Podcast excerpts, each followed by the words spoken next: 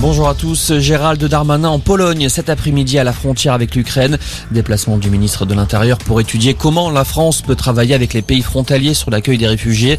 Une cellule interministérielle de crise a été ouverte ce matin. 7500 Ukrainiens sont arrivés en France. Au total, 25 000 places d'accueil leur sont réservées. Gérald Darmanin sera demain en Roumanie. Dans ce contexte, les 27 membres de l'Union européenne se retrouvent en fin d'après-midi à Versailles. Deux jours de sommet pour évoquer les conséquences économiques du conflit en Ukraine, notamment les prix de l'énergie qui grimpent en flèche. L'UE veut revoir sa stratégie pour réduire sa dépendance au gaz russe, qui représente 40% des importations européennes. Les enfants vont pouvoir mieux respirer, plus de masques à l'école en intérieur à partir de lundi. La mesure a été confirmée aujourd'hui après une dernière séance de discussion entre les syndicats et les ministères de l'éducation et de la santé. Un protocole sanitaire très allégé. Les activités physiques pourront elles aussi reprendre sans contrainte, y compris les sports de contact.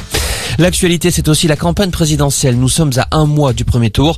Emmanuel Macron veut repousser l'âge de départ à la retraite à 65 ans. C'est ce que confirme le porte-parole du gouvernement, Gabriel Attal.